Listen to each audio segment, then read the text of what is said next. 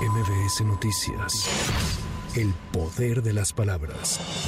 Durante la conferencia matutina, la gobernadora de Guerrero, Evelyn Salgado, informó que aumentó a 46 el número de fallecidos por el paso del huracán Otis. Además, indicó que hay 58 personas desaparecidas y continúan 30 brigadas de búsqueda en zonas afectadas. Eh, continuamos con este reporte preliminar que nos da la Fiscalía General del Estado, aún de 46 eh, personas fallecidas.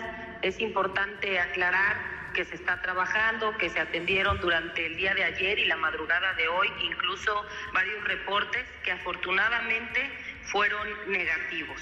Entonces se mantiene el número de 46 personas fallecidas, lo mismo para las personas que han sido reportadas como desaparecidas, cuyo número se mantiene en 58 personas.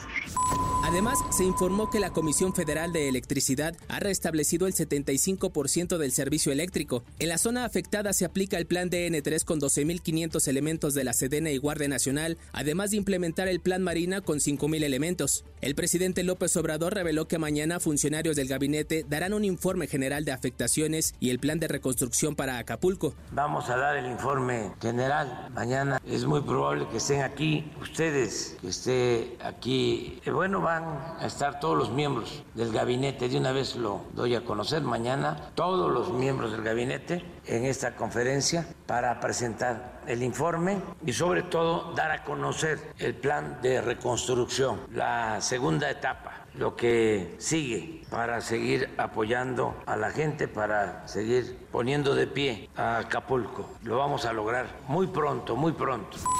La tormenta tropical Pilar se localiza a 290 kilómetros frente a El Salvador y se aleja de las costas mexicanas debido a la interacción con el Frente Frío número 8, por lo que se pronostican lluvias en el sureste de la República. El INEGI informó que la economía mexicana creció 0.9% en el tercer trimestre del año en comparación con el trimestre anterior. El Producto Interno Bruto a tasa anual ascendió a 3.3%. También el instituto reveló que durante 2022 en México se contabilizaron 847.700 16 fallecimientos. Del total de defunciones, el 90% fue por problemas relacionados con la salud, principalmente enfermedades del corazón, diabetes mellitus, tumores malignos, enfermedades del hígado y COVID-19. El 10% de las causas de fallecimientos externas fueron por accidentes, homicidios y suicidios principalmente.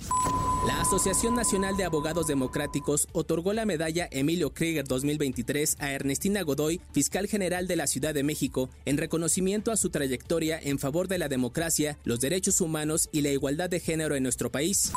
Para MBS Noticias, Giro Montes de Oca. MBS Noticias. El poder de las palabras.